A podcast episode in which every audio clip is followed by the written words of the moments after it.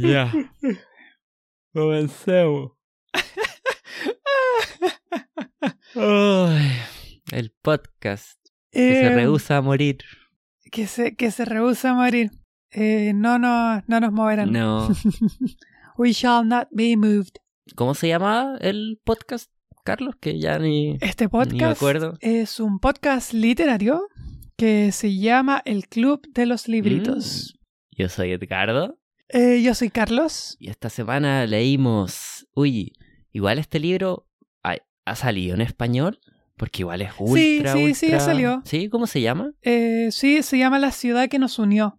Ese, es el no- Ah. ese es el nombre en español. Ya. The City We Became. Mm, De la En verdad, igual es una buena traducción. Como que nos Sí. suena muy bien la ciudad en la que nos convertimos. No, sí, está, está bien. Eh, de la escritora estadounidense, ¿verdad? NK. Sí, eh, Jemisin. ¿Cómo, cómo A ver, ni siquiera sé cómo firma así. No estoy seguro cuál es su nombre Se llama Nora completo. Keita Jemisin. Ah, Mm. sí. Igual típico esa, ya es como una tradición de los escritores de fantasía de usar Sí. las iniciales. Desde, ¿quién fue el primero? Eh. El- Tolkien, quizás. Sí. Chesterton. No, no sé, en verdad. Sí, Chesterton. Lewis. Bueno, son como de la misma generación. H.P. Lovecraft. ¿Verdad? Lovecraft, que es importante igual en para Eh, este sí. libro. Yo creo que este tiene que ser el libro más contemporáneo que hemos leído. Salió el año pasado nomás. Sí, sí. Eh, creo, creo, creo que estás, que tienes razón. Sí, es súper, es súper nuevo, salió hace muy poco. Sí. Y se nota. Em, Sí, sí, porque es ex- extremadamente actual. De hecho, salió, salió en la pandemia. Sí. Salió mientras eh, estaba todo el asunto, este, este bicho que anda dando vueltas. O sea, y es súper como contemporáneo. Obviamente, igual eso sí se nota que es pre-pandemia. O sea, que lo escribió antes de Sí. la... Salió durante la Sí. pandemia, pero lo escribió yo creo antes de que empezara todo esto. Pero es como un libro sobre... o no sé si sobre, pero en reacción a como la presidencia de Trump. Sí, absolutamente sí. Absolutamente tiene que ver con, con todo eh, el imaginario que diría yo desde que empezó a forjarse como en Internet desde el 2016. Sí. Como que se nutre totalmente de eso por lado y lado, como las distintas construcciones, como políticas eh, gringas que permean el resto del mundo como, como todo imperio que, Mm. que permea eh, a, a los países súbditos. Em, y claro, como que es un libro escrito como en esa nota, como haciendo comentario de o nutriéndose de, como tomar de esto y, y pongámoslo en, en, en un mundo literario, en un mundo ficticio, eh, como material para forjar ficción. Sí. Bueno, y también, ya, también una cosa que quiero como dejar en- es súper gringo el libro. Eh, extremada, extremadamente gringo. Así que si no... Y extremadamente neoyorquino. ¿Mm? Sí, sí. Que es como su incluso más propio... que gringo. Sí. Sí. Que ahí ya... Esa es como una diferencia que... New York... Ah, New York. Nueva York. New York. eh, es como esta... ¿Cómo decirlo? Esta cosa del... Como del sueño americano. Sí. Tiene que ser como el, sí. el- la ciudad que se construyó, podría decirse, o que representa más eso, esta visión de que este país que eh, recibe a los inmigrantes y que Sí. de eso, de la mezcla de culturas, como que de la unión hace, o sea, la unión hace la fuerza. como Claro. eso podría Y- decirse y- que es que el, el espíritu, supuestamente, y obviamente, eso como que se ha visto cuestionado miles y miles de veces, sobre todo en el último tiempo, pero es como sobre eso la, la novela. Eh, tiene toda esta idea de, de, de la conjunción de los puritanos, casi, como de la que es de las primeras, todo Nueva Inglaterra, es como de las primeras como zonas que se construyen y tiene como toda esta idea del puritano que forjó su propia leyenda en, el- en la región Mm, y cómo esta es subvertida o no es subvertida. Eh, va- después vamos a entrar en detalle, pero el caso, el caso más claro, creo yo, es cuando se habla de Manhattan. Mm, eh, de, cómo ex- de cómo este es un personaje complejo porque de alguna manera representa al Nueva York, a- al Estados Unidos de la Unión de Culturas, eh, porque, porque los puritanos o los eh, ingleses que llegan como que compran esa, Sí. esa, compran. esa isla, Estafan, como en por- sí, A como por pobres. 20 dólares. Sí. Sí. Y, y de ahí como que nace todo el problema, porque para los gringos eh, esto significó comprar, pero lo que explican los antropólogos es que esto era como una zona de, de paso entre distintas como, eh, como tribus eh, Mm. eh, nativas. Entonces era como comprar como un, un, un, un paso libre, como que no tenía mucho sentido. Sí. A ver, a ver. No, pe- pero igual quería como dejar claro eso de que si no les interesa demasiado la cultura Ah, gringa, si no Sí. quieren meterse en todo eso. Pero bueno, igual eso sí, este es un libro que a pesar de ser ultra gringo, tiene como la suficiente autoconciencia para no ser como tan, ¿cómo decirlo? No es demasiado, sí, tan como eso que el mejor país del mundo, no, no, no Sí. es tan así. Obviamente, O sea, mm, se percibe cierto orgullo Sí. típico neoyorquino. O sea, hay, hay un amor por la ciudad. Es... Sí. De hecho, la, la, la, la novela, eh, cuando el- lo que le hacen reviews, los, le hacen reseñas en los diarios, como que le ponen como a love letter to New York, Sí. como que una carta de amor hacia Nueva York. Porque efectivamente, como que a pesar de que hay una crítica constante, en términos de cómo es eh, retratada por, hacia el mundo y cómo, eh, cómo se intenta retratar cuando realmente no es eso. Eh, desde la perspectiva de la autora, eh, definitivamente que hay un cariño importante a- al terruño. Sí. a- a- pero es más a la ciudad que al país. sí, sí, Y es también a elementos de la ciudad más que a todo. sí. Y además que siendo esto súper neoyorquino y todo súper como de alguna manera eh, la, la visión histórica que tenemos nosotros, ¿Mm? como personas externas, como que ella resalta, casi todos sus personajes son ultra periféricos que quizás uno no... De hecho, eh, uno, uno de los protagonistas es una inmigrante que ni siquiera tiene la carta verde todavía, la green card. Eh, entonces son cosas como que no son completamente eh, eh, el estereotipo Sí. gringo como de película que, que normalmente veríamos. Sí. O sea, de hecho ninguno de los protagonistas es como blanco y rubio.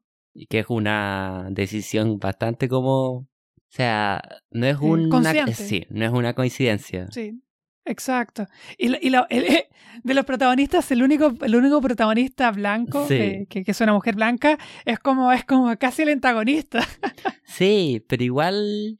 Ya, ahí yo creo que eso lo tenemos que Sí. hablar un poquito más adelante. Empezar a hablar de la... Sí, Sí, Pero en general, obviamente, eh, Jamie Sirne es una escritora de fantasía sí. y esta es una novela Eso, fantástica. hablemos del género. Sí, no, pero quiero hablar un poquito y como explicar más o menos el tipo Ah, género de la novela y después podemos hablar como más eh, general.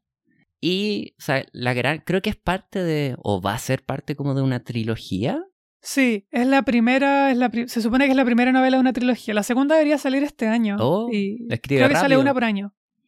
Es que creo que ya la tenía más o menos construida. Ah, ya. Pero igual. Como que tenía el marco general. Hay escritores Pero, que eh, escriben mucho más lento. Sí.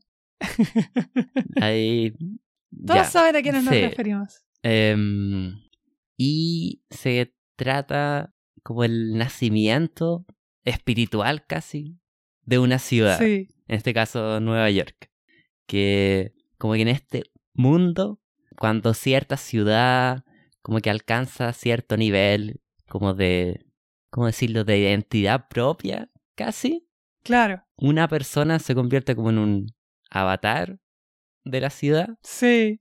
Y en este caso, de, en el caso de Nueva York, también como que cada barrio, que son cinco, si no me equivoco, Sí. como que tiene su avatar propio. Entonces está el de la ciudad. Porque sí, Nueva York es tan grande Sí. que, que al principio no podía, una sola persona no podría contener eh, a, a todas las identidades. Y ahí pasan cosas.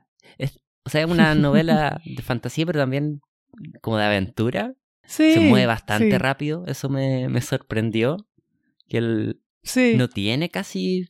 Pero ¿Mm? se mueve bastante rápido, pero hay, por lo menos a mí lo que me pasó es que se nota demasiado la estructura de trilogía, porque la mitad de la novela, a pesar de que hay historia y te cuenta cosas, es presentación de personajes. Ah, ya, sí. Eh, o sea, te muestra como un capítulo casi como por los primeros, los principales seis personajes y eso solamente alcanzamos a saber quiénes son sí, en la sí, sí. primera, en la primera mitad.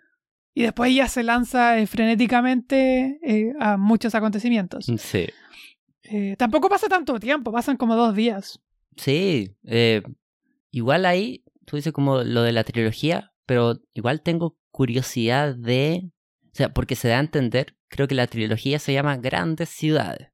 Y asumo Sí, yo Se supone que que, en la sí, que cada libro... París y Londres se supone que aparecen en la próxima. Ah, ya, pero la cosa es que en este, el mundo de la novela ya hay varias ciudades que han nacido ya, como Sí, París, Londres, eh, Hong Kong. Hong Kong, aparece Sao Paulo, pero también hay, o sea, hay como un pequeño como adelanto así de ciudades que están como a punto de nacer, Sí, que tiran a Chicago, Río, sí. em, no recuerdo cuál más. Entonces, yo asumo y están las que murieron. también. Están las que, como New Orleans o Puerto Príncipe, que estuvieron a punto de nacer y, Pero y algo salió mal. Ah, sí, porque en el mundo de la novela, cada vez que hay como un desastre natural que como destruye una ciudad por completo, es porque algo pasó en el nacimiento de esa ciudad. Sí, Y, o también cuando una ciudad muere, porque como Pompeya con el, el Vesubio, o Atlantis, que dicen que fue una ciudad de verdad, que prácticamente el hecho de que ahora la tomemos como una leyenda significa que murió por completo. sí. Y no, pero digo, y que asumo yo que las siguientes em, novelas van a ser el nacimiento de otras ciudades, quizá. Esa sería como la estructura más lógica. Bueno, también hay como un enemigo, Sí, Que eso, no ha yo sido creo que vamos por destruido. ahí. ¿sí? Sí, sí, yo creo que vamos por ahí de este, de este enemigo Lovecraftiano, Ya, que después ya. podemos entrar ahí harto. Eh, porque, o sea, toda la idea es de que eh, el, el- el enemigo queda y, y queda eh, en conjunto con otro personaje. Ya, Entonces sí. yo creo que por lo menos la segunda parte va a tratarse de eso. Después la tercera ya no sé, pero creo que la segunda va a ser principalmente esa, esa, ese, ese problema Ya, pero tú de crees cómo el enemigo no fue extirpado. Mm, pero asumo yo que va a ser en otra parte del mundo, no creo que vaya a ser Nueva York de nuevo.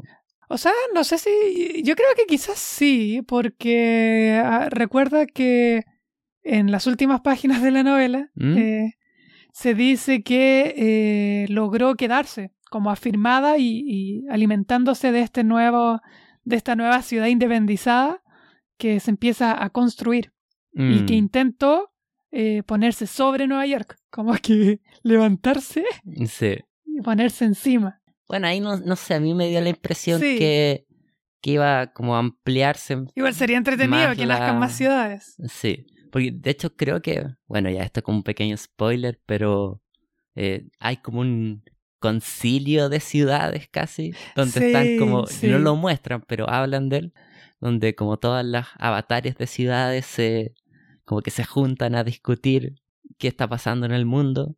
Bueno, y aquí se revela que, o sea, está este el enemigo, que es así que le dicen, que es como Sí. este, O, o la, o la mujer en blanco. sí, que es como la personificación, pero Sí, que en verdad es como otro universo casi que trata Sí. de, de- porque bueno ahí se explica que hay como varias dimensiones paralelas y que cuando una ciudad nace porque como que en el mundo existen todas estas posibilidades distintas y cuando una ciudad nace como que se consolida entonces obviamente Exacto. elimina a todas las otras posibles como posi- otras posibles dimensiones porque eso fue lo que pasó entonces, como que la otra, otra dimensión trata como de evitar que nazcan las ciudades, supuestamente para salvarse, pero después sabemos que hay otras cosas como que están buscando conseguir. Y es como tú dijiste, ese enemigo Love, Lovecraftiano. Sí. em, Que tiene hasta el nombre, tiene el Sí. nombre de la ciudad donde, donde vive Cthulhu. Que es cerca de Chile, a todo esto. ¿Verdad? Que es como Riley, no sé cómo. Bueno, se supone que no se puede Sí. pronunciar por, por la lengua humana, pero es como algo así. Bueno, es que igual ahí ya eso es como tema, no sé si lo tomamos al tiro, que la influencia, o sea, Lovecraft obviamente es una figura, en la fantasía es como, su influencia es como inescapable, pero tampoco Sí, se puede sí. ir- escapar a lo ultra racista que era. Entonces es como, Exacto. es un, es, es La como, mezcla de ambas cosas. Y eso es como lo. Bueno, eso lo hace como estadounidense, como en su máxima expresión, esta como gran imaginación y este como gran racismo, que obviamente hay gente que preferiría borrar, quedarse con lo bueno, borrar lo malo, pero hay que asumir las dos cosas, como que las dos cosas son parte de la historia. Sí. ¿No? Y lo toma como un poder, como. como. O sea, lo plantea como que este espíritu Lovecraftiano es como casi la identidad estadounidense. Como que es esto que alimenta. eh, que alimenta como las identidades de todas las ciudades. O en este caso de los barrios, porque las personas que. mm, bueno, después podemos hablar más ya bien, como, como siempre nos pasa, que partimos hablando. Empezamos a mencionar cosas del libro sin Sí. explicar mucho. Eh, pero este, mm, a través de unos tentáculos, este, este enemigo logra como activar algo que ya llevan dentro, que, que los vuelve de alguna manera como eh, eh, enemigos de los protagonistas, de alguna manera es como eh, el adversario de la entidad que están haciendo y que son casi siempre revelados como, como, como esto malo que pensamos de Estados Unidos, como este Mm. racismo recalcitrante, eh, Sí. este miedo infinito hacia lo diferente, Sí. este, intente, esta- este intento de como uni- eh, unificar como una única imagen posible eh, de lo que es bueno, de lo que es real. Considerar que todo lo que es que se sale un poco de la norma es peligroso o es malvado o, o ambas. Eh, pero no son cosas que inventa este, este ser, sino que como que eh, reaviva, como que Sí. le pone más, más fuerza. De hecho, por, por eso hay personas que no se ven afectadas o que no pueden ser afectadas por, por la influencia del, eh, del enemigo. Pero sí, se ve, por ejemplo, en el mismo principio que, que es la batalla del, del que se supone que, que es como el avatar principal. O sea, no se supone, es el avatar principal eh, de la ciudad de Nueva York que pelea con una de las manifestaciones y se llama como el mega policía Ah, sí, sí, que sí. es como toda la idea de la brutalidad policial estadounidense que, que, que de alguna manera se construye, hay estudios como antropológicos importantes de cómo toda la, la estructura policial estadounidense nace eh, del, del esclavismo, de mantener al otro eh, en su lugar. Sí. Por eso el Ku Klux Klan existe, existe el cliché, que no es cliché, de que eh, como la policía y el Ku Klux Klan van de mano a mano, hay como está un dicho, the cops and the Klan go hand in hand, algo, algo por el estilo, de que, muy- que casi son intercambiables. No, o sea, en eh, algunos periodos históricos al menos. Sí, sí. Entonces, La cosa no es como que, bueno, igual que el enemigo siempre lo asocian con el color blanco, no es una coincidencia Sí. tampoco. Porque lo muestran como este parásito, que son como estos tentaculitos que se le van pegando a la Sí. gente y a las cosas. Una sola cosa, perdón, Mm, Sí, que sí. si no se me puede olvidar, eh, que después lo podemos discutir en más profundidad ya que estamos hablando de este tema. Pero yo escuché una entrevista eh, eh, en la que ella se explayaba sobre la novela. En un momento ella dice que una de las interpretaciones que se le ha dado a la novela, que, que ella en verdad eh, como que es súper poco conflictiva, igual me agradó eso. ¿Ya? Dijo, bueno, si esa es la interpretación que quieren tener, como que, que está bien, como que yo no soy crítica literaria, yo no, no estoy aquí para interpretar, yo solo escribo. Pero decía que muchos críticos eh, hacen como esta interpretación como un poco simple, eh, de que lo blanco siempre es malo, eh, de que es casi como anti-white, como que es como anti-caucásico. No, pues no es así, pero bueno, no, te- o sea, lo que quería explicar que este como parásito del enemigo no es como que se le pega a la gente y las convierte en racistas, sino que la gente Exacto. que es media racista es más receptiva a ser como contagiada por este por sí, este parásito. Sí, sí, exactamente. Pero en verdad, o sea, no es solo lo blanco, aunque obviamente sí, pero es más como, quizá, ya por una parte es como el supremacismo blanco, Sí, pero por otra parte también es como la cualquier cosa que le robe como la identidad a una ciudad, como la, todo lo que generalice, todo sí, lo que sea como lo que haga todo más homogéneo exacto, sí. E- Eso es como en verdad el enemigo. Por ejemplo, los Starbucks, que en un momento, Claro. en una de las escenas más Claro. divertidas de la novela, en que como que todos están escapando los protagonistas y todos los Starbucks empiezan a cobrar vida y a perseguirlo. Es como eso, cualquier cosa que haga el mundo un lugar menos diverso y menos interesante es el enemigo. Sí, sí. Eh, o sea, eh, eh, le das eh, en el clavo por lo menos a la interpretación que le da a ella misma, porque ella misma decía que una de las cosas que la que, que in- intentó como materializar en este personaje del enemigo o, la mujer en blanco era esta homogénea, sí, ah, homogénea. Oh, no sé, si- no sé decir la palabra. Homogen- Genización. Sí, homogénea. Ya, eso sí, ustedes saben que Ustedes saben a lo que, quere- Sí. lo que queremos decir. No, no sabemos español. Estudiamos letras, pero pero no inglés. salió bien. Pero inglesa. Bueno, esta, esta idea de volver todo homogéneo, eh, que ella decía que iba para, para todos los lados. Eh, de hecho, es, ella hablaba de, de cómo la idea de la identidad blanca como que también era, aunque obviamente eh, de una manera mucho menos dramática y una Mm. posición mucho más cómoda, pero que también era en algún sentido eh, problemática o dañina eh, para las personas como eh, que caen dentro, de- dentro, dentro de esta categoría, pues les roba eh, cierta identidad. Ella decía, por ejemplo, que antes de la construcción de esta blancura, eh, Mm. en Europa como que se hablaba de miles y miles de, de distintas como etnias. Eh, pero es cuando llegan a Estados Unidos que construyen esto como para diferenciarse de, del otro, el otro peligroso, el otro malvado, el otro diabólico, del otro satánico, especialmente desde los puritanos. Em, ella dice, pregúntenle a un irlandés si se siente Sí. eh, en, en la misma caja que, que un inglés, o, o a los italianos que llegaron a, eh, a Estados Unidos, o pregúntenle a los franceses si se sienten exactamente iguales que los alemanes.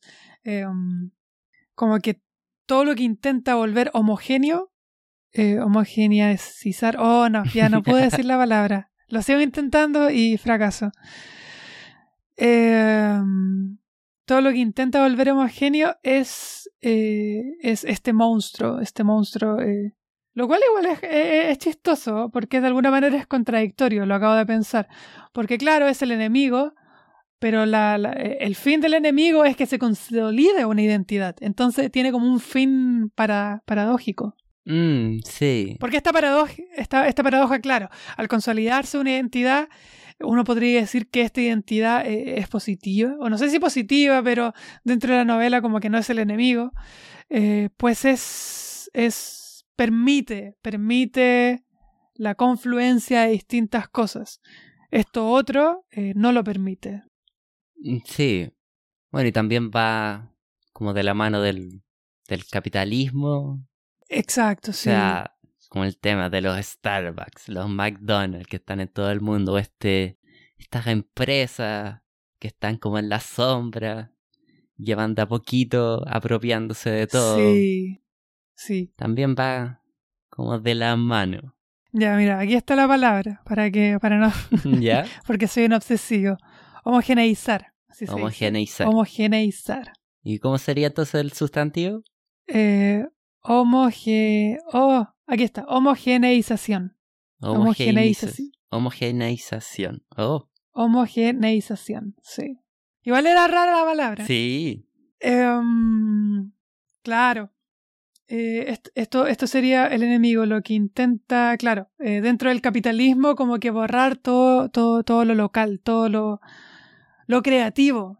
Sí. De hecho, eso. eso. Eh, es importante porque ciertos personajes, que en algún momento hablaremos de ellos Mm. quizás al final del capítulo, eh, pero son artistas.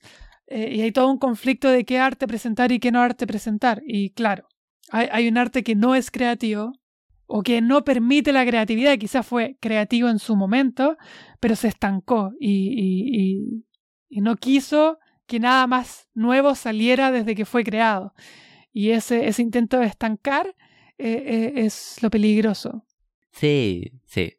Ah, ya, hablemos de lo- los personajes. Eran- Ya, no sí. nos metamos demasiado en la trama, porque Sí. igual esto es de las novelas que eh, se lee aventura, por la trama. que uno sí. quiere, sí. Lo que, sobre todo el final, es como yo estaba Sí. tenso, ¿qué iba a pasar? Sí. Y ahí, bueno, podemos quizás discutir más adelante de si en una de esas es como medio tramposito el final que hace. sí. Que es un poquito, pero. Es que, o es que más encima sí. se ríe de eso y eso te hace decir cuánto es meta, cuánto Sí.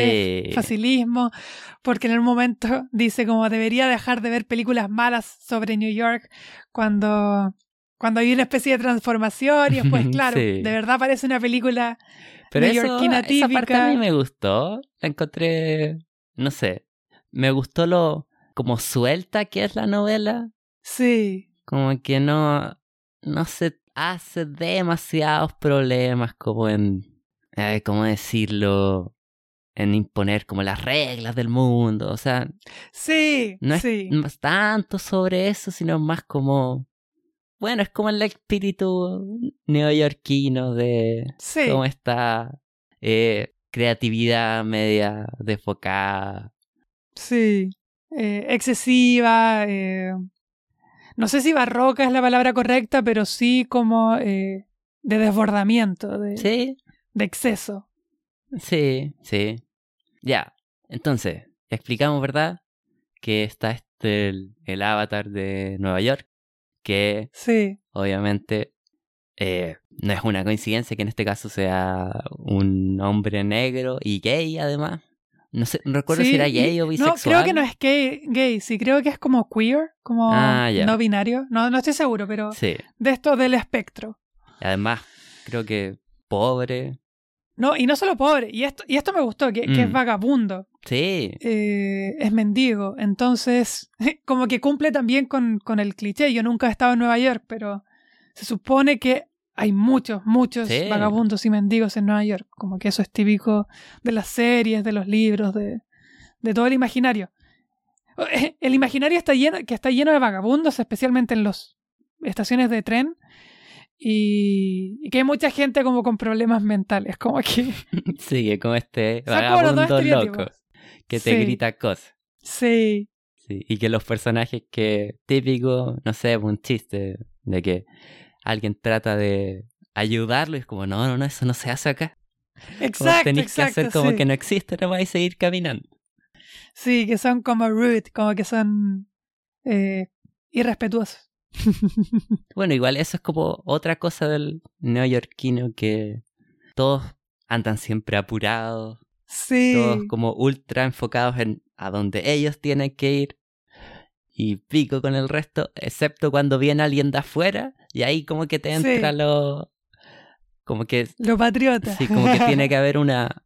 Solamente en oposición a algo externo. exterior, como que se, se juntan todos los neoyorquinos. Y generalmente en Sí. agresión. Como que eso también es otro estereotipo neoyorquino. Que el neoyorquino es Son agresivo. gritones. Sí. Sí, Típico, tocando bocina. sí. Sí. Ya. Entonces, está el avatar de Nueva York. También artista. Sí. Otra cosa importante. Sí, grafitero. Sí. Eh, y luego están los cinco barrios, que son Manhattan, que es uno de los Sí. personajes principales. Que es quien pierde la memoria. Eh, eh, hablemos de los principios, sí, no como de cómo se desarrollan, Ah, pero como cómo se te presenta al principio. Mm, dale, dale. Que es este personaje que pierde la memoria y que, bueno, que racialmente es como ambiguo. Sí, explican que es como de esos. Es tan como multirracial que ya no se sabe Sí. qué es. Es como Sí, todo. es- Podría ser latino, como- podría ser como- negro, podría ser. qué sé yo. ¿Qué otras razas existen? no, pero por ejemplo ahí lo nombran como que eh, cuando está hablando como con la abuela de Queens, creo, o con, o con no, o con la vecina. Bueno, no importa. Bueno, también cuando habla con, con Brooklyn, como que se menciona hartas veces, como que le Mm. preguntan, eh, tú pareces indio o tienes algo de sangre Eso, judía. Eh, Como que tiene de indio, todo un indio poco. de los de la India. Sí. De hecho, Ah, también hacen ese chiste porque Bronca es como de las otras indias, es como India Mm. nativa americana. Sí, otro personaje que todavía no explicamos quién es. No. Ya, entonces Manhattan obviamente como que pierde su, su memoria en su primer día en la ciudad. Sí. em, y que teníamos como ciertas pistas de Ah, su bueno, y le pasado. ayudan eh, unos asiáticos, a eso me refiero, que los Ah, asiáticos sí, también sí. como que ven algo de asiático en él. Sí, entonces, sí, sí. como que sí. Y que también como, o sea, la cosa es que cada persona eran personas normales y cuando ocurre este nacimiento como que toman como, o sea, como que ascienden a avatares por el hecho de que, Sí. no sé, Manhattan es como el más Manhattan de las personas, supongo que había en la ciudad. Sí. Como que cada uno representa los valores o el espíritu de su barrio y por eso se convirtieron en los avatares. Eh, y Manhattan es esta persona ultra atractiva, pero también Sí, eh, misteriosa. misteriosa y, y peligrosa. como con posibilidad, eso, con posibilidad de violencia. Como que parece una persona como normal, pero como que todos como que presienten que esta persona podría eh, como causarte daño, si Sí. quisiera. Y que, bueno, igual también es como medio de superhéroes casi, en que todos tienen como su poder propio. Y como uno, uno de los poderes de Manhattan es que puede hacer de... Porque generalmente el- la gente normal no ve como este monstruito, estos tentáculos que van como invadiendo la ciudad. Pero Manhattan Sí. puede hacer que cuando él necesita que una persona normal eh, los vea. Entonces, Sí. pero la cosa obviamente es eso, de que es como puramente utilitarista. Manhattan como que utiliza a las personas para lograr lo que él quiere. ¿No? Y tiene el poder de ir comprando las cosas. También, como cuando su tira es- monedas. sí, Sí. su poder es el dinero, entonces como que le va tirando billetes a los monstruos para como ahuyentarlos. Ah. Bueno, y ahí hay algo que, que es chistoso. O sea, sí, quizás a una persona que no le interesa mucho, como que mm, eh, podría aburrirla. Pero todos estos detalles a mí me encantaban, como, como eh, no sé, de esta taxista que se llama Madison, Ah, ya. que lo ayuda. Oh. y es como, Se me había pasado ese... ah, ese detalle. esa referencia está llena de referencias como de ese estilo, como que todos los nombres son por algo. Pero son Eh, como sí. guiños que hacen, son como Sí, son juguetones. como guiños, son como jueguitos, sí, son como easter eggs. Sí, entonces a Manhattan, igual juega harto con los nombres que Manhattan se llama Manny.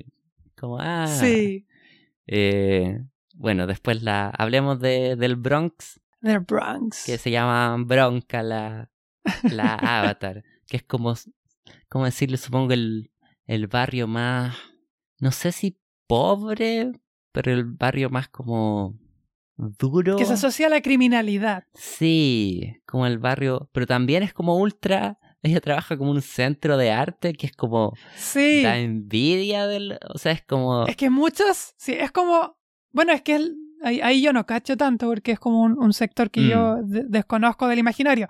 Pero sí, efectivamente, mm, bueno, después también está con, con Brooklyn, pero sí, ahí hay, sí, pero es que el Bronx como que está lleno también como de estos raperos que son como ultramillonarios y que Sí. siguen viviendo en estas zonas pobres. Entonces como que está este... Y que muchas veces ayudan a sus comunidades, a veces no, pero em, como que está este, este, este em, dicotomía, sí, eh, ambivalencia, de que hay lugares ultra como criminales porque estas personas salieron de la marginalidad, pero ahora son extremadamente millonarios, entonces puedes ver como desplantes de capitales importantes. eh, y dentro, y también estos dineros como que pueden ir a centros de arte, como Mm. por el bien del, del, del lugar, sí, eh, como es el caso de, de, de- de Bronca. Eh, sí, pues es como el, quizá el barrio más extremo, quizá, Sí, sí. Pero también, o sea, es, tiende a ser como el barrio más pobre o el barrio más asociado con las minorías. sí, Sí, porque sí. igual, bueno, otro Con más brutalidad policial. Sí, igual como Staten Island no me da, que es otro de los barrios, que es el, el único como personific que el avatar es blanco. ¿Es Staten? Yo, yo siempre le digo como Staten. En verdad no sé cómo se A yo lo sonaba como Staten Island. A ver, voy a ver. Decía Staten Island.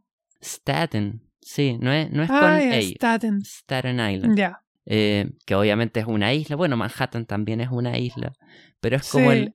Ya me saltamos. Ya, volvamos al Bronx, eso sí. Sí, pongamos al Bronx. Bronx, eh, el la Avatar, eh, es, bueno, la más vieja de, Sí. de, de todos. Y Es- la que soporta el conocimiento. Sí, es como la... Es la que le entregan todo lo que es. Como que toda la información de los poderes, de los no poderes, de qué son, de qué tienen que hacer. Mm, Como que los otros no lo saben, como que lo van descubriendo ins- instintivamente. Pero ella le llega. Sí, es una artista, eh, creo lesbiana. Creo que es bisexual. Sí, casi todos los personajes son como bisexuales, como... Ahí también se nota que no es coincidencia de que es como agresivamente multicultural Sí. la, como los avatares de, de Nueva York. Eh, en todo sentido. Sí, en, sí, en todo sentido. sí. De hecho, uno solo es, es blanco, que sería Staten Island, Sí, pues Staten y Island. que termina convirtiéndose en un... Como tú dijiste, no, no quiero decir villano, porque en verdad no... Porque todavía no sabemos, en verdad. Vamos a saberla en el próximo libro. Sí, pero incluso, o sea, nos dan tiempo para explicar su motivación por la que hace las cosas, que lo hace más de un lugar de, Su infancia, sí, sí. de miedo más que de crueldad. Pero sí, termina convirti- convirtiéndose como en el antagonista de, Sí. o en el barrio que no, que quiere más Quiere que unirse, quiere separarse del resto. Am, bueno, Bronca, también como típico del Bronx, supongo yo, tampoco soy ultra como conocedor de todo esto, es agresiva, es como también el barrio que como que no quiere ayuda de nadie. Sí, O sea, porque cuando necesita ayuda como que los otros barrios no lo pescan mucho, entonces como que ha tenido que como Forjar su propio destino. Sí, pero también es como ella creo que es artista y trabaja en este como centro de arte que supongo que es un lugar real, ah, que a En pesar verdad no sé. sí, que está en este barrio pobre es como inmenso, esa es la impresión que me da que pueden alojar artistas que no, no tienen dónde Sí. vivir. Y en general suena bastante bien. Sí, Ojalá hubiera en Chile cosas así. O sea, sí. No, tan existen cosas lo es parecidas. que Mm. existen, como que cuando leo. eh, eh, como que existen un montón de residencias como de artistas en Estados Unidos, como de millonarios que. Ya, que vivan en este edificio. Son como hogares un tiempo. para sí, Sí, como refugio. Bueno, es que igual exacto. como que para ser artista, como que la, la gracia de- del artista es que no producen nada como útil, Claro. entonces como que O- no... O, o de valor como en el mundo capitalista. Sí. Claro. Eh, entonces, generalmente, si no tienes, si te quieres dedicar como de full al arte, 100%. o mm, vienes de una familia con plata que te costea todo, o vives en la calle, o haces un trabajo como de medio tiempo, no sé. Como que hay una razón Sí. por la que el mecenazgo existe, que es porque los artistas necesitan plata porque no son buenos produciendo plata ellos mismos. Exacto. Como que no son comerciantes, no es su, O sea, hay o artistas sea, no es su labor comerciantes, principal. pero sí. Hay artistas comerciantes, sí. Pero me refiero a que no es como, no es su, su, su labor principal, al menos. Sí. Ah, pero igual es divertido esto como casi como perritos abandonados, pero artistas Sí. como que no, no tienen dónde quedarse. O sea, ya adoptémoslo. Va a dormir en el sillón nomás. Sí, sigo porque dice que tienen un montón como Sí. de sacos de dormir. Y también me creo que hay como una escultora que duerme como encima de su propia escultura, que es como una Sí. mano, y ahí duerme, es como, ah, como chistoso. Ah, Ya, entonces Bronca, que también es nativa americana, nativa no sé de americana. cuál tribu, Sí. Lenape. Creo que es de la tribu Lenep, eso. No sé- no no sé si el- cómo. No sé cómo se pronunciara, pero es... A ver, voy a buscar en español. Lenape, Lenape. ¿Lenape? Ah, ya. Sí. Eh, luego viene Brooklyn, que... Eh, sí. Que por lo que yo... Ella sí es como la rapera. Mm. Sí, o sea, por lo que yo tengo entendido más o menos, es como este barrio similar al Bronx, que era como medio barrio bajo, pero Sí. que ha ido como, gent ¿cómo se llama esa palabra? Gentrificándose, Ficación. Sí, Sí. gentrification. que se ha ido Sí, convirtiendo como, que ha ido subiendo estatus, pero también al precio de como que vienen estos blancos de los suburbios a como vivir, bueno, es típico que pasa como en, la mayoría del mundo que Sí. Bueno, Como- y de hecho ¿Mm? ese es como eh, el problema que después le pasa con su casa y que se la venden sin su consentimiento, que es como, eh, ¿cómo se llama? El enemigo ahí eh, es como la, la personificación también de esto, de que no solamente vienen a vivir ahí, sino que hacen que suban los precios de todas las casas. Mm, Entonces las personas más pobres dejan de poder pagar sí, eh, las rentas sí, y tienen que irse a vivir a otros barrios más periféricos. sí, como que se apropian de, de estos barrios. Eh, o sea, bueno, es que esa es la cosa, que entran estos capitales externos y hacen que obviamente la vida en el barrio mejore, pero también Exacto. no es gratis. Como que empiezan a apropiarse lentamente de, de la identidad o literalmente del, del barrio. Empiezan a comprar Sí. como los, los terrenos y todo eso. Espérate, ¿cuál era el que se me acaba de olvidar? ¿Cuál era el poder que tenía Bronca? Bronca, creo que en general era el tema de como del conocimiento, no recuerdo sí, si... porque me acuerdo que cuando pelea con el enemigo como que como que estalla nomás Sí. desde el baño y hace que se vaya. Sí, no, no recuerdo. Bueno, igual es que cada avatar cuando está como conectado con el espíritu de su barrio es cuando pueden Sí. como tirar esta onda de energía que mata como a los tentáculos. Em, y también cuando están literalmente en su barrio es como cuando son más Sí. poderosos. Cuando son más fuertes. Em, bueno, y Brooklyn es esta como rapera que Política. sí, que se fue convirtiendo en política y que obviamente tiene más plata ahora, es como dueña de un, la familia es como dueña de un par de edificios, de departamentos, tiene... Y también le están intentando funar por su pasado cuando decía Ah, sí, como, como rapeaba siendo homofóbica.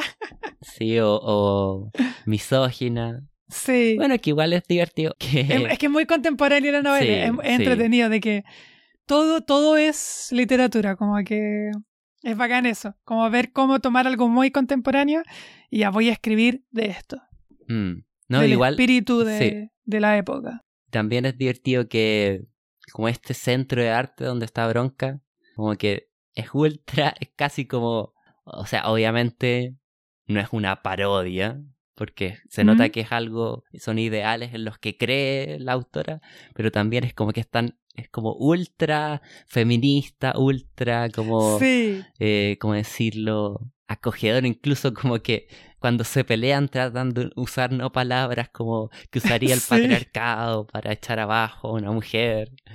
Eh, están como ultra conscientes de como de, de no ofender hasta Sí. el punto que se vuelve casi como un sí, hasta chistoso, Como porque como que dicen un insulto y después la otra le dice, oye, no deberías decir esta palabra para insultarme, entonces la cambia y le insulta de otra manera. Sí.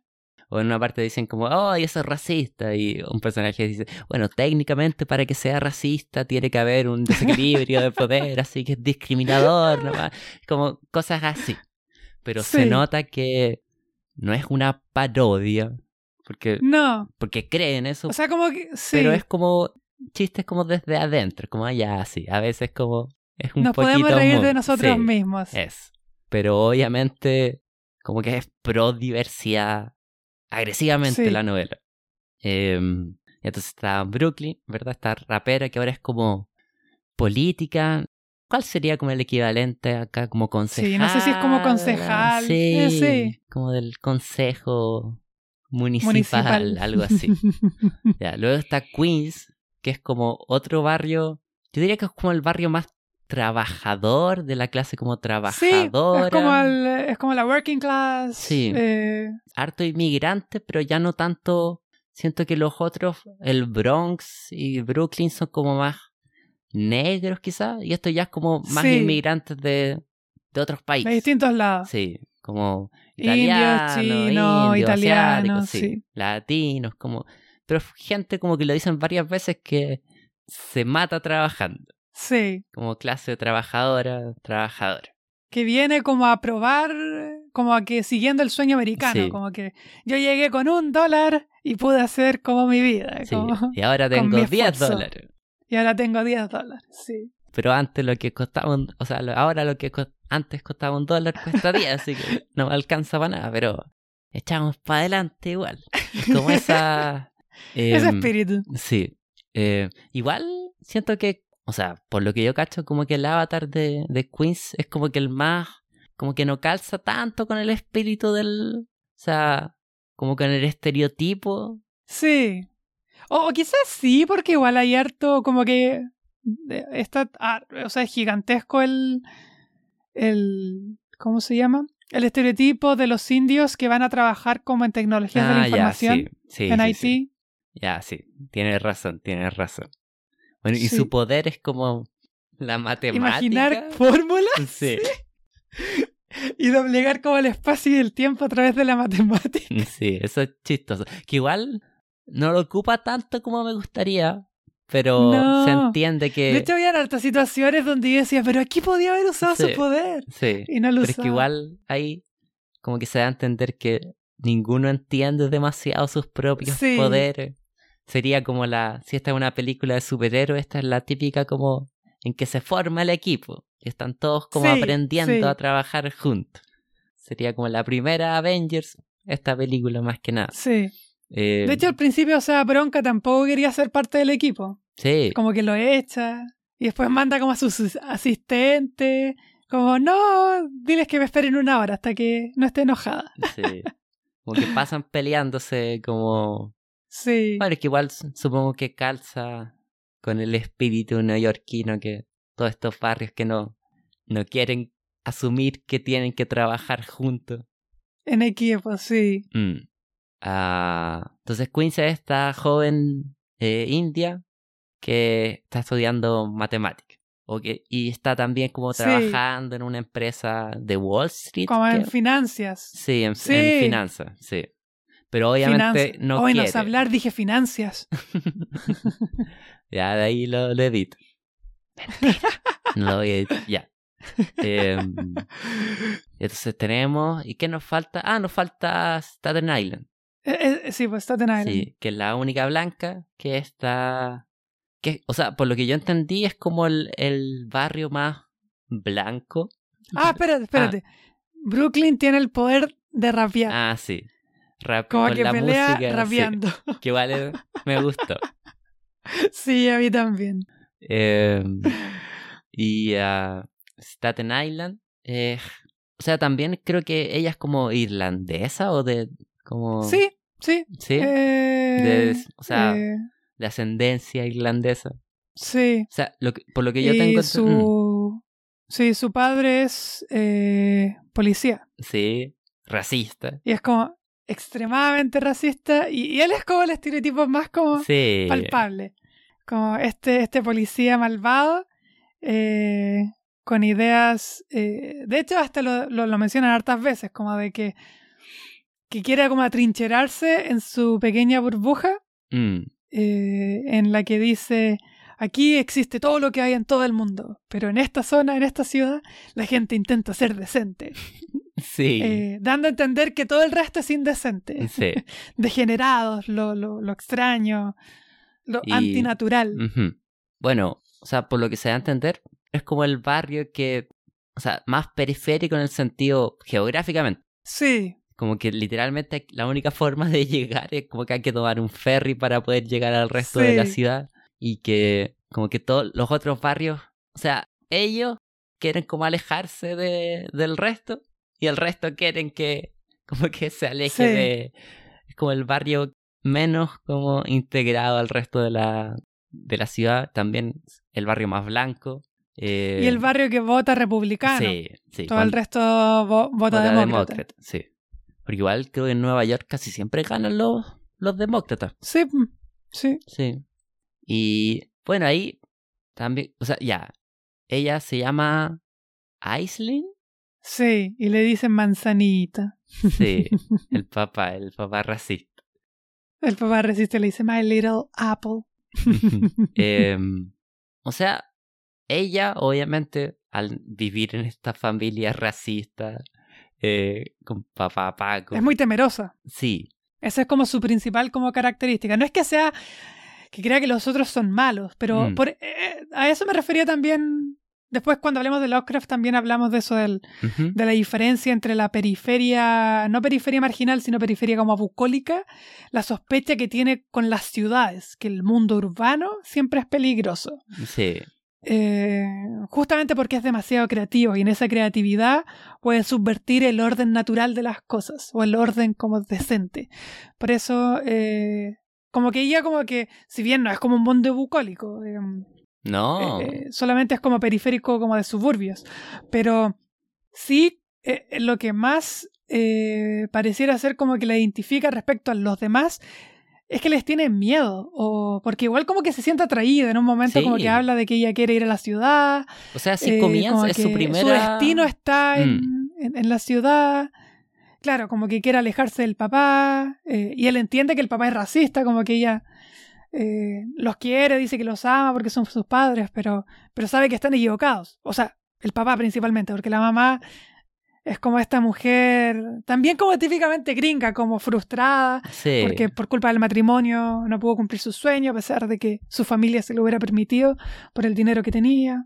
o sea, por culpa del papá y em, también como por culpa de, o sea, lamentablemente haber quedado embarazada. Las normas. Ah, y no poder hacerse Pero es que- un aborto, sí. Pero es que sí se pudo abortar. Como que. ¿Te acuerdas? Que abortó al hermano. Mm. Ah, lo, abor- lo terminó abortando. Sí. Abortó al hermano Ah. y después, en culpa, Ya, eh, ya, ya. tuvieron sí, este otro hijo. Sí. Y abandonó. Sí, porque ella era como pianista, creo. Era pianista, Tenía sí. una beca, pero terminó como quedándose estancada en, en- Exacto. en el barrio. Y de hecho es como también esta típica imagen que sale mucho en las películas de que estas mujeres como alcoholizadas Sí, eh, por, por la frustración que tienen ante, ante lo fome que fue su vida por culpa mm, de las normas sociales. Em, y si nos vamos un poco más atrás, porque igual siento que algo de eso hay, que estas mujeres que, que son como muy, mm, muy poco eh, emotivas, como con poco, copa- poca capacidad de reacción ante el mundo, porque fue muy común en algún momento en Estados Unidos esto que le hacían en el cerebro, que como que, como que les cortaban un pedazo del cerebro Ah, o- ya, la lobotomía. hacían lobotomía o las hacían pasar por electroshock porque las consideraban histéricas eh, y sí, sí. terminaban como siendo estas personas como con falta de ánimo y falta de personalidad. Sí. O sea, es como la, la mamá es como la, esta mujer que está ahí para cocinar y poner la Sí. mesa y que tuvo la oportunidad de, de ser más, pero por culpa del... es que me recordó, me recordó Mm. mucho a Bojack Horseman, como la mamá Ah, de ya, Bojack sí, Horseman. sí, sí, Ese sí. tipo de relación. En eso estaba pensando. Pero ella no es cruel. Es lo que lo hace No, más como... no es mala, no es igual mala, la no es mamá de. Bojack No. era súper Sí, como... lo decía más cuando Sí. le hacen la lobotomía. Ah, sí, sí, sí, sí. Em, pero eso No, es lo, de lo hecho es súper buena onda y de hecho como que le, ella como que quiere que, que, que no mi- el mismo destino y le dice, anda a la ciudad, yo quería que tú tomaras una universidad distinta, eh, que te alejes de este mundo familiar Mm. para que encuentres tu destino y, y, y retomar este espíritu neoyorquino. Sí, pero igual lo, lo triste es que, ¿cómo decirlo? Que la mamá tampoco sigue siendo relativamente joven, sigue siendo Sí, como todavía bonita. podría. Sí, Sí. todavía puede escapar, pero es como esta como jaula que- a la que terminó acostumbrándose. Sí, sí. Bueno, y también el- la misma Aislinn es medio trágico su, su personaje, como Sí, que este miedo que le han inculcado desde chica termina como aislándola de, del resto. Y por lo menos sabemos que su corazón por lo menos está en un lugar correcto cuando... Generalmente. Eh, sí, pero me refiero cuando se encuentra con este, este irlandés nórdico Ah, ya. Neonazi, neonazi. acosador. Sí, acosador. Sí. eh, que se hace muy amigo de su papá. Sí. ah. que se da a entender que el papá como que ya le está buscando marido porque igual tiene 30 años. ¿30? Sigue Sí. viviendo con los papás. Esa gente. Em, Esa gente. esos perdedores. Le faltaba un podcast nomás. Um, y como que va en el mismo camino de la mamá. Esa es la cosa, que sí, va directo en la ruta a convertirse en esta mujer como frustrada, eh, apagada. Y como que algo la, la retiene. No logra, no logra escaparse de eso. Al menos en esta novela. Vaya a saber uno si, si vuelve a aparecer Sí, exacto. más adelante. Sí, Bueno, y también es como la más Eh. receptiva del, del enemigo. sí. eh, la que logra ser hasta amigable.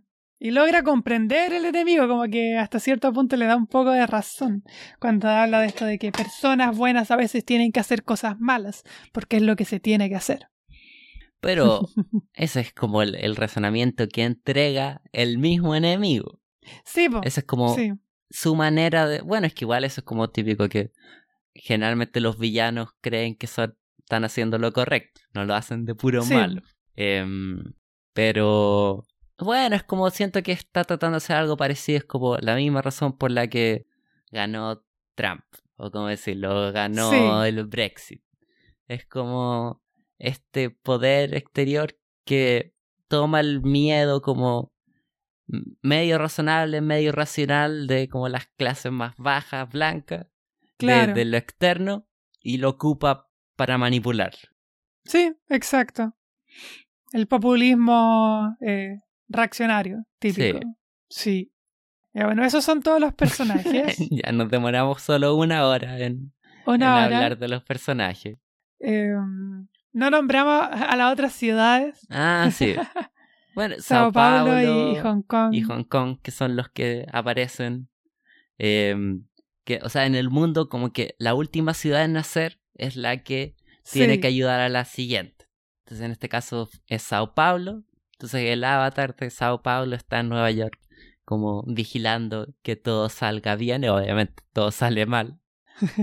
y Hong Kong después llega como para ayudar más aún. Sí. Eh, y que es como este personaje ultra desagradable. Sí, que. o sea, es como este personaje ya que no le importa herir los sentimientos de nadie. No, que exacto. es Como que, puro ha negocio, vivido sí. tanto.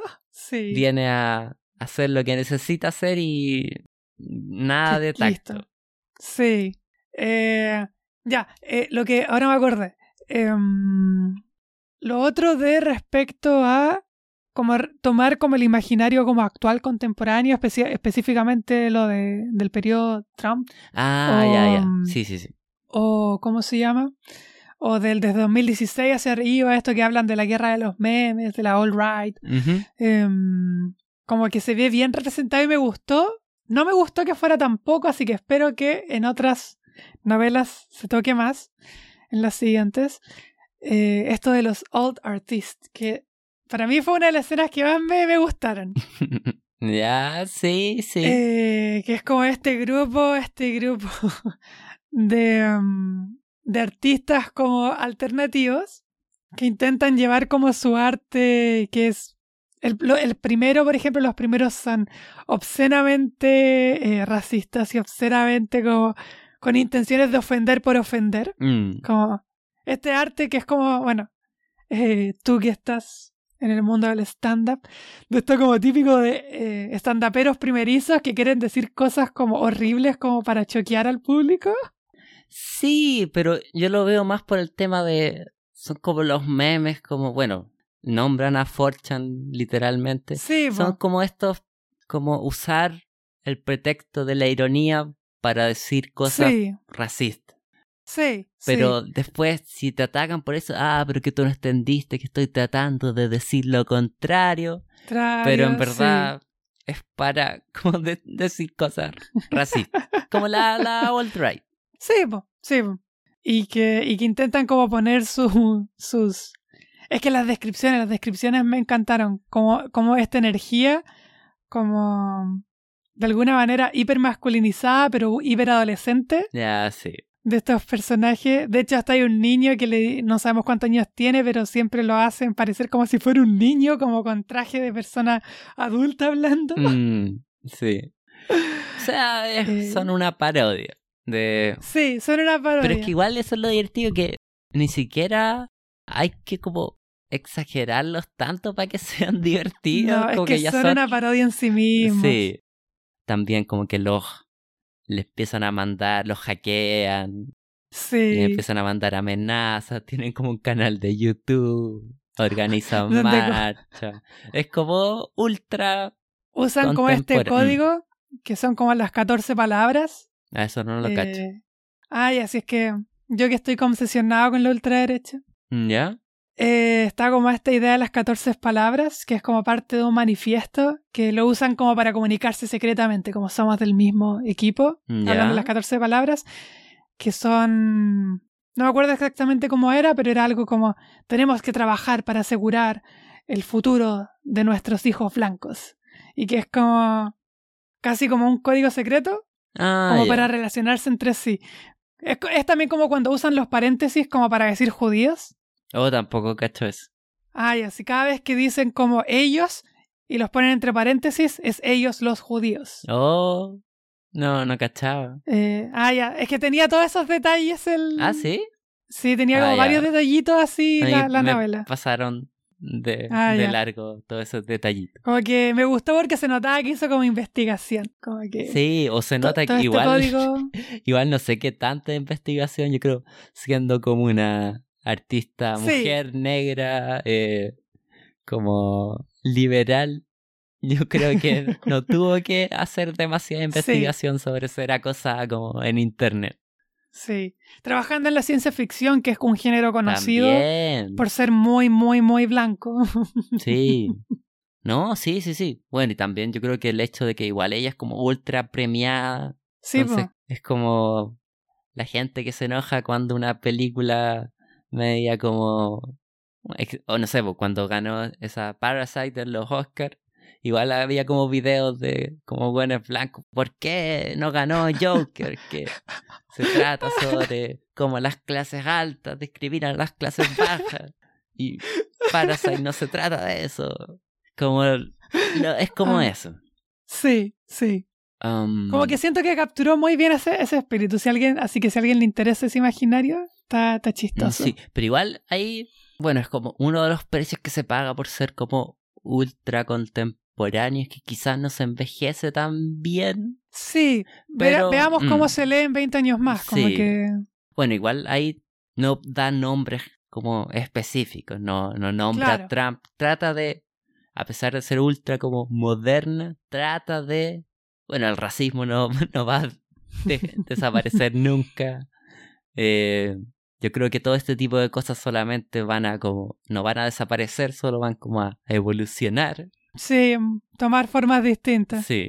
Em, así que no creo que envejezca tan mal, pero es ultra como del momento. Sí, sí. Sí, yo diría que esta es como una novela que toma harto como post eh, 2015, como que Sí, es muy interesante para leer. A pesar de que igual intenta hacer cosas como eh, bien como de rescatar todo lo ancestral. Por ejemplo, cuando habla de que um, Manhattan, una de las cosas por las que pierde la memoria es porque, um, por ejemplo, la construcción de Wall Street y, y la construcción de Central Park en gran parte eh, fue nace del desplazamiento de las clases trabajadoras, el desplazamiento de las comunidades negras y las comunidades inmigrantes para construir este sector ultra blanco, ultra del símbolo del capital del dólar como hacia el mundo y que se olvidó. Como que ya nadie lo relaciona con que alguna vez hubieron comunidades Sí. negras o de inmigrantes eh, que fueron desplazadas eh, obligatoriamente, como que no se les preguntó, se llegó y se les sacó. Y por eso también habla de los cientos de, de cadáveres que, que, que sin reconocer, sin tumba, que se encuentran ahí porque los que lo construyeron fueron ellos también, que, que morían en el, en el camino. Sí. O sea, Manhattan es como el de los avatares el más ambiguo quizás. Sí, A pesar de que obviamente, como en ningún momento lo muestran como traicionando o yendo en contra de lo que quiere el grupo, es lejos Sí. el más violento.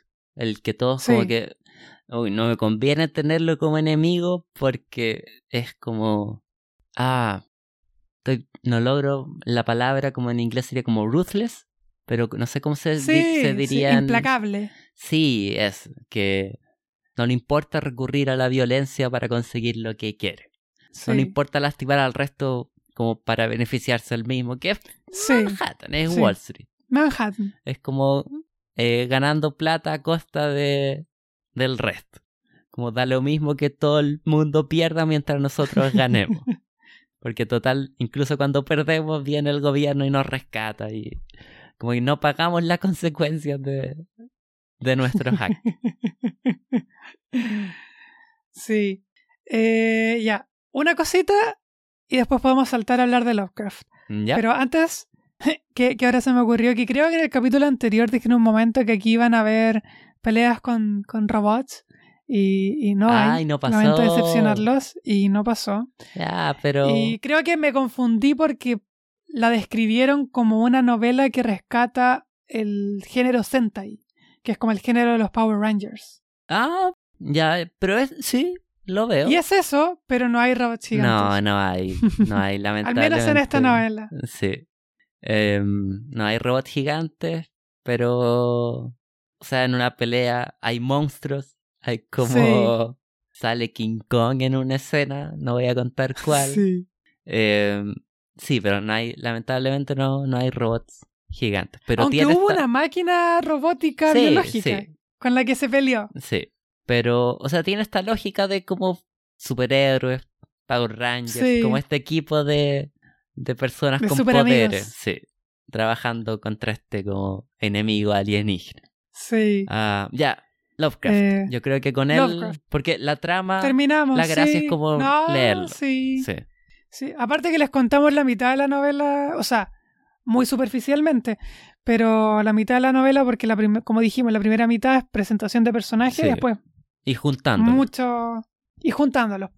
sí, como, bueno, igual como la típica película de, como Avengers, Liga de la Justicia, que como dos tercios de la, de la película es como aceptando que son un equipo y el tercer acto Sí. es como ellos peleando juntos, como los tipos. Sí, Mm, Ya.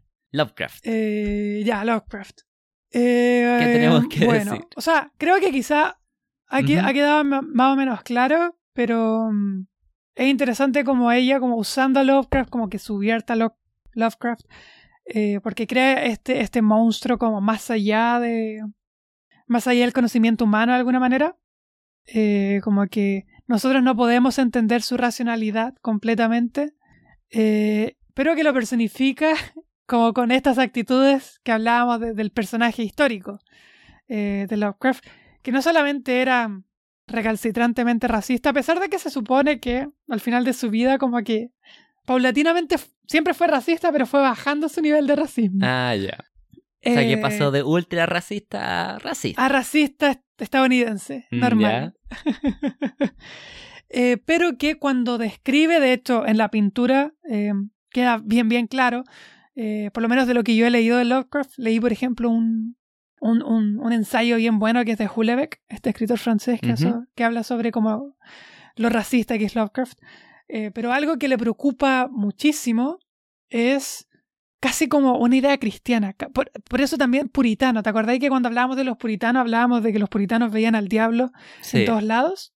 A pesar de que Lovecraft no es excesivamente cristiano, de hecho no sé si era cristiano, eh, o por lo menos cristiano como tradicional, eh, como que sí existe esto de ver como lo perverso en los otros, eh, especialmente en, en, en los citadinos, como de ver que estas mezcolanzas no producen algo bello, sino que producen algo monstruoso. Eh, de que, de hecho, como que hay frases que están en la misma, creo que, que están en la misma novela, no estoy seguro. Quizá, eh, pero por ejemplo, Lovecraft habla de que los chinos, eh, como que son igual de inteligentes que los blancos, pero no tienen alma. Eh, o que los negros eh, tienen alma, pero son como niños. Como que hay que tratarlos siempre como niños. Como Mm. que estar, estar en, en un estado emocional más bajo. y que la mezcolanza de estas personas, de hecho también dice que los algo de los portugueses, de que los portugueses son perversos de por sí, como que odiaba a todo el mundo. Sí. Le parecían asquerosos los portugueses. Em, eh, todas estas mezcolanzas no producen una creatividad positiva, sino que producen eh, eh, algo que da asco, algo que da... Em, y esto es por sus viajes, porque él vivía en un mundo muy como monótono. En ese sentido es como Staten Island, Mm. como en un suburbio común, normal, como con casas iguales, con gente que piensa parecido. Y hubo periodos de su vida donde fue a Chicago, a Chicago. Y, y ahí es donde cuenta como que su experiencia fue traumática, como que veía a estas personas como con caras raras y que en ello eh, eh, eh, se, se junta como el miedo con, con el asco. Y esto es como que lo representa, presenta eh, excelentemente al monstruo, eh, Riley, o, o la dama en blanco, que es la que exacerba cómo lo urbano es malo, porque lo urbano mata todas estas potencialidades y lo urbano al matar estas potencialidades, como que yo lo podría interpretar, también de alguna, de alguna manera mata, mm, matas estos otros como mundos más menos urbanos, Sí. de suburbios bucólicos, eh, regionales, como que, claro, eh, en Chile podríamos verlo como, como, como, como el mundo en decadencia de, lo- del- de los terratenientes, que eh, el mundo, el mundo guaso, que, que también era un mundo ultra, ultra violento y ultra discriminador con, con los mestizos, eh, pero que la ciudad va destruyendo de alguna manera Sí, a- al sí. crecer. Y se crean otros racismos, se crean otras discriminaciones, pero ese mundo eh, se ve amenazado y ante esa amenaza nace el miedo y, y el desprecio y, y el asco. Y, y con lo que hace este monstruo es como tomar esta semilla que puede estar en algunas personas y hacerla más fuerte. Y tenerle asco a la ciudad. No, sí, sí, sí. Ah, bueno, igual, también seamos honestos, las ciudades tienen de eso en todas Sí. partes. De que tienen un lado oscurísimo, eh, definitivamente sí. Así que no. O sea, ahí ya. O sea, de partida del mundo delictual. El mundo delictual Sí. siempre crece, el, el crimen organizado crece más en las ciudades. Sí. Em, pero digo, ya de por sí, jun- juntar tantas personas en un espacio tan como Sí. reservado, cosas malas salen. Como Sí, la convivencia se, siempre es un problema como humano y esto lo hace sí. más extremo. Em, pero bueno, ahí, o sea, ¿de dónde viene eso? Es como del, de la condición humana. El- Para Claro. Lovecraft es más como de, de los otros, el inmigrante. Sí. Como que, Ellos tienen la culpa, sí. Sí, pero en verdad eso, bueno, como los mismos temas de los puritanos que incluso en estas comunidades cerradas, cuando no hay enemigo al que como echarle la culpa, enemigos. Sí. terminan culpándose como ellos mismos, el tema de la casa de brujas, como Exacto. hmm, cuando no hay nadie con quien pelearse, terminan peleándose entre ellos mismos. Exacto. Em, Sí, sí. Y al final termina básicamente como la única persona en la que se puede confiar es en uno mismo, literal, como, como mientras menos, más cerrados se van haciendo los grupos, como lo único seguro es tu propio cuerpo y ni tu propia Sí. mente y, y ni siquiera eso es como ultra confiable en verdad. Um, pero tam- lo, o sea, lo que yo quería hablar que Lovecraft es como más como en el género de la fantasía que su su influencia es como inescapable sí. básicamente inventó un género como que el, del este horror cósmico que yo por ejemplo lo único que he leído de Lovecraft es eh, la llamada de Cthulhu, Cthulhu. y Mm. creo que ah no también me leí unos otros de sus cuentos creo Sí, yo me leí eh, Las, eh, las montañas de la desesperación, de la así. locura creo De la locura. sí bueno es que igual también otra cosa de Lovecraft que casi todos Todos sus cuentos son medios parecidos. Sí, siguen como la misma estructura de como narrador que vio esta cosa eh, que escapa a la comprensión humana y se volvió medio loco. Sí. Pero, o sea, ni siquiera hay- puede que hay gente que nunca lo haya leído, pero ha permeado tanto como la cultura popular que sabe más o menos Sí. de qué se trata. Pero esa es la cosa que, obviamente, tiene valor literario, pero también tiene todos estos elementos problemáticos, que es como Sí. que incluso uno leyéndolo es casi como caricaturesco lo, lo racista Sí. que es, como que no hay que, es como, No hay que sobrepensarlo, no es como Sí. una persona, porque a veces como que a uno le pasa, como que a mí también como de que de repente escucho críticas, que es como de que hablan de que cierto autor como que fue racista o es racista, porque le, si le sobrebuscas como que sí, ya, sí, puede ser, quizás, como que si lo miro muy fijamente, ya, si se revela algo de su, su, su, pare- su opinión. Em, pero e- e- es, es descaradamente explícito en Lovecraft.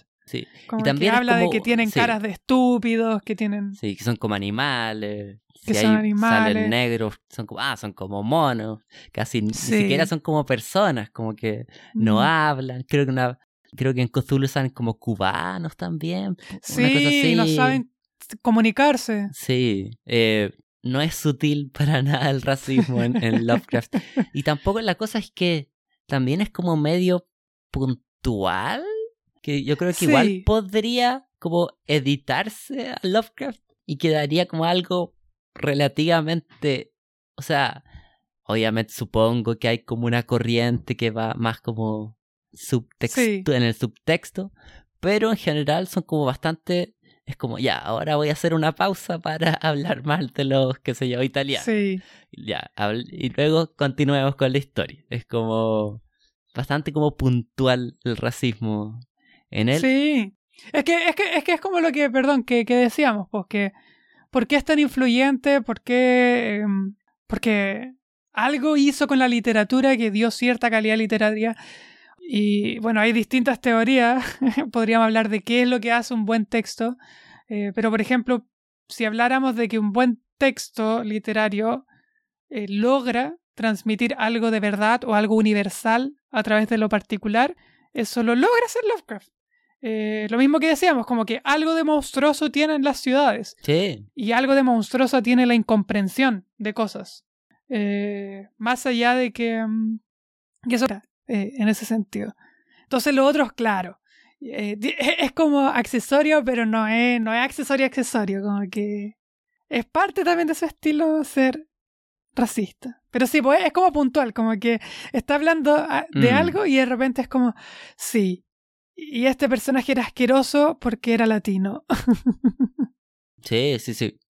Em, sí, pero, o sea, lo- como lo que estaba tratando de decir y que no, no he hecho muy bien es que, bueno, es como una discusión en el arte casi de eso de que si podemos separar Ah, el bueno, arte sí. del artista. Por ejemplo, no sé, pues, Woody Allen, que es como. Hay algo de como. eh, Como no sé, en, en Annie Hall yo no veo nada como problemático. Ya. Pero es como, oh, puedo disfrutar esta película a pesar de que. No sé, pues como medio raro que esté casado con la, la hija. Sí. O que haya acusaciones de violación contra él. Pero la No cosa hay es que- acusaciones de violación, el- acusaciones de abuso. Ah, ¿no? Ah, ya, perdón. Sí. Perdón. Me disculpo con Woody Allen si es que está escuchando el podcast.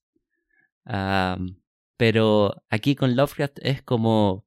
Como que es tan, tan, tan racista que incluso como que siento que hace más fácil separar el arte del artista. Sí.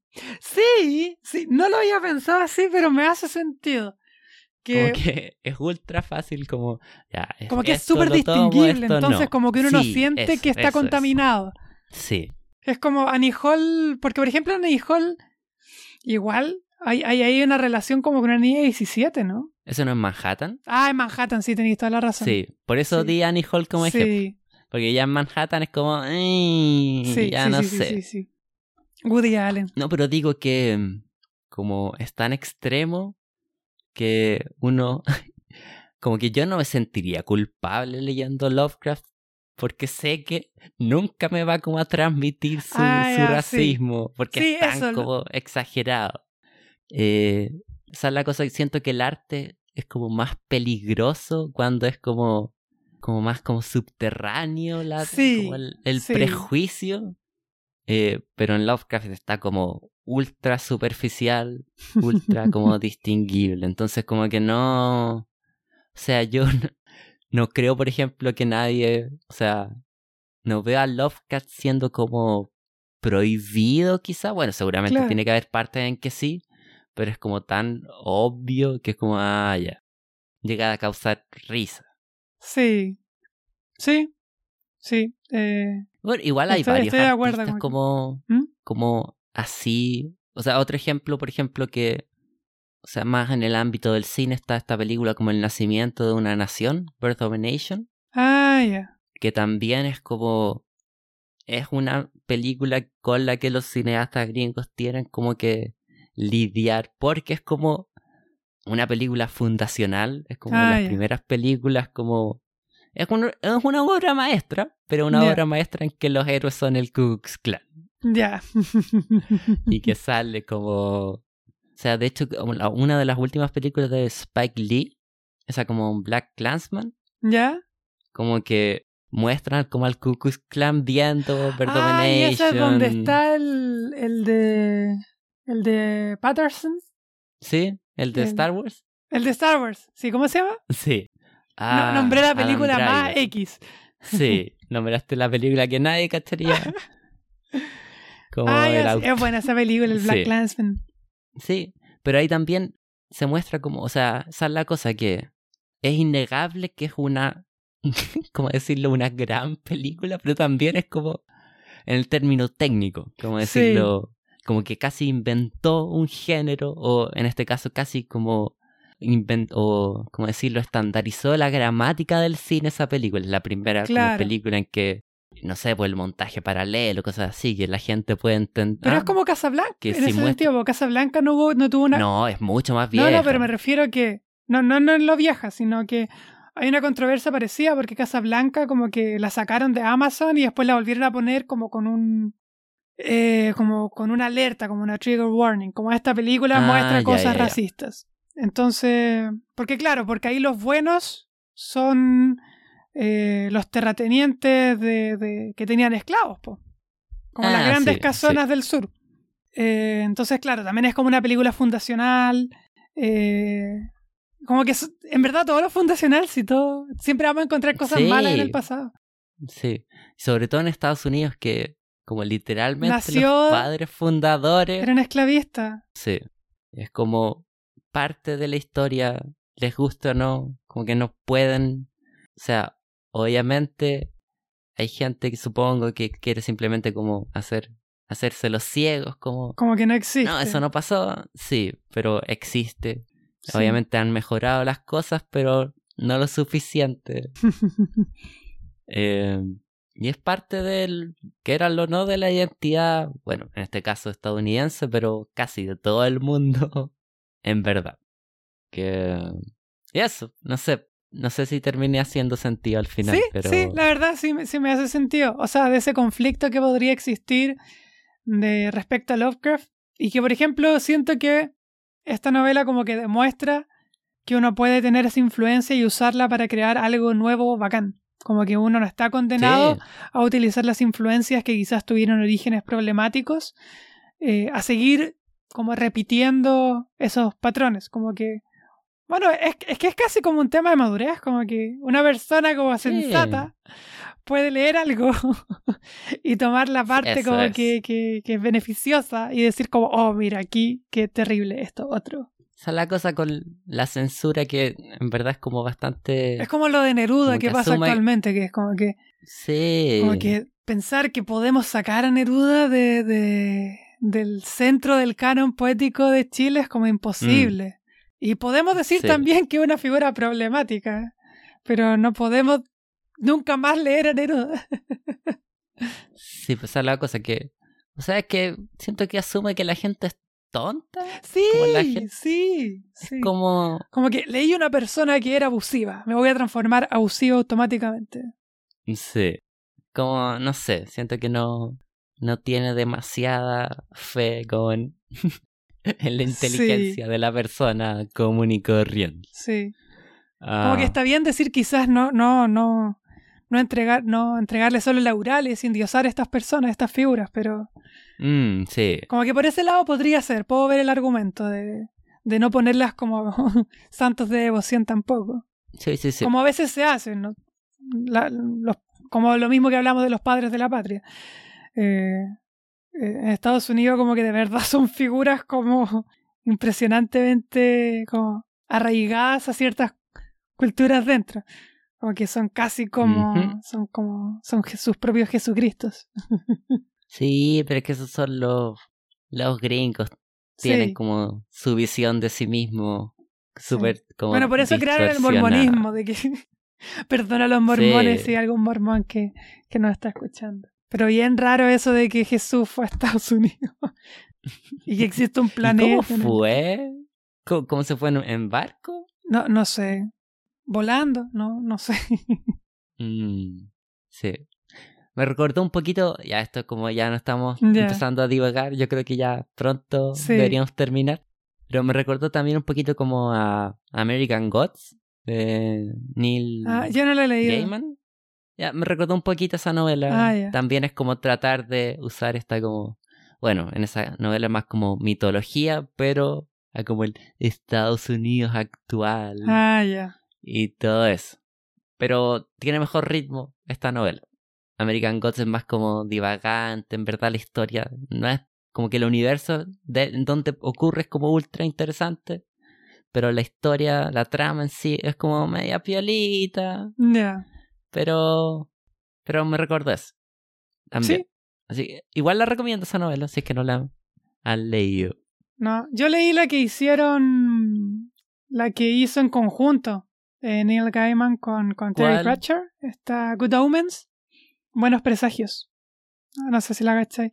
Que es de la llegada del anticristo. No. Ah, ya, es entretenido. Ah, creo que, creo que ya había hablado de ella. Sí, es que recomendé la serie. Pero Ah, está basada en un libro. Mm. Bueno, creo que van a hacer una serie de Sandman.